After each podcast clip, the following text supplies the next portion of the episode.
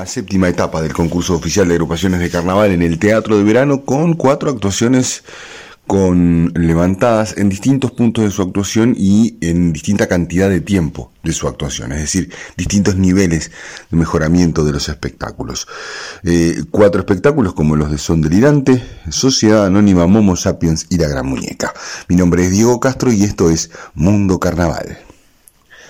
El espectáculo lo abrió Murga Son Delirante con su espectáculo de medioevo,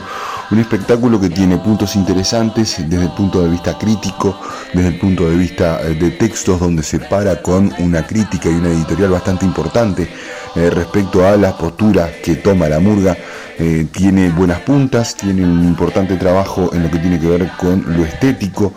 muy vinculado a ese medioevo, a ese medieval que quieren representar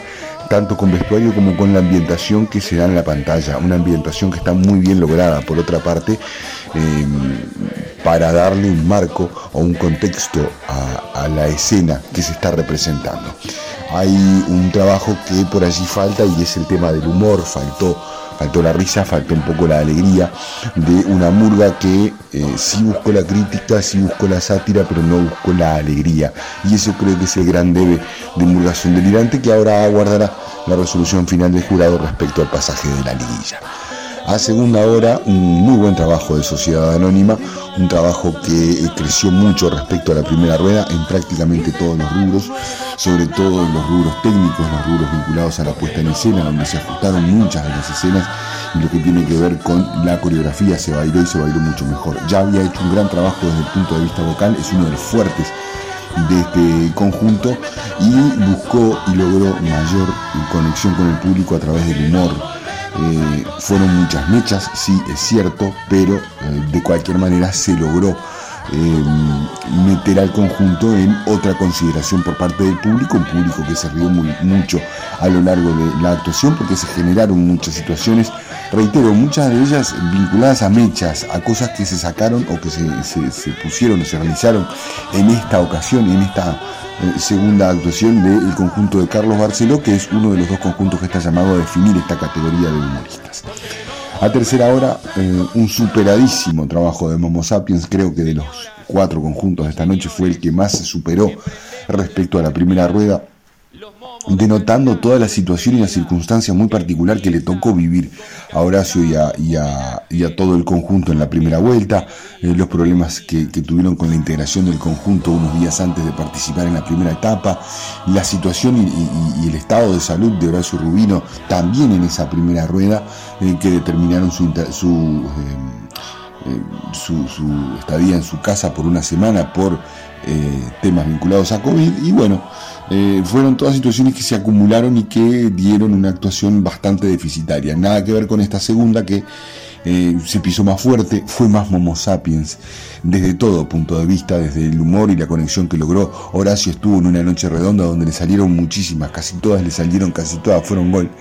de un Horacio que estuvo mucho más encendido y se notó que estaba mejor anímica y físicamente para poder realizar el espectáculo. A nivel coreográfico se mostraron no se movieron correctamente, hay un buen trabajo en lo que tiene que ver con vestuario, adecuado y ajustado a lo que se realiza, hay una buena caracterización de la primer parodia de Frankenstein es la parodia más floja desde el punto de vista de textos y de humor, pero es la parodia que mejor se ajusta a la estética de la película del año 1931 de Boris Karloff, Frankenstein. En la segunda parodia hay una buena ambientación también, pero eh, la parodia se centra más y mejor en lo que tiene que ver con el humor eh, y, las situaciones y el humor de situación que muchas veces utiliza y muy bien Horacio Rubino. El cierre de la etapa fue con Murga la Gran Muñeca, otro gran trabajo de la Murga de la familia Mega, que tiene eh, dos partes. La primera es presentación y despedida, que son bellísimas cualquiera de las dos. Y después en el medio tiene algunos altibajos me da la misma sensación que, que son delirantes. Eh, estamos hablando de una falta de humor, obviamente a otro nivel. Eh, son delirantes, está buscando un lugar en la liguilla y, la gran muñeca está buscando definir arriba.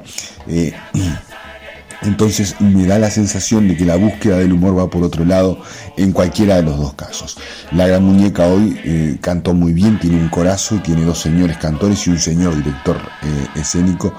Eh, tiene un, coro que, funcionó muy bien, una cuerda de bajos que sonó impresionante y un gran trabajo en lo que tiene que ver con bueno puesta en escena que se vio mucho más ajustado también hace un, un, muy buen trabajo en lo que tiene que ver con vestuario, con muchísimos cambios, con muchísima variante además, no solamente cambio de vestuario, sino variante del vestuario, lo que le lleva seguramente a obtener un muy buen puntaje en ese rubro. La gran muñeca entonces queda la expectativa, seguramente se meta en la liguilla eh, y eh, habiéndose metido en la liguilla puede llegar a buscar posiciones de mayor privilegio.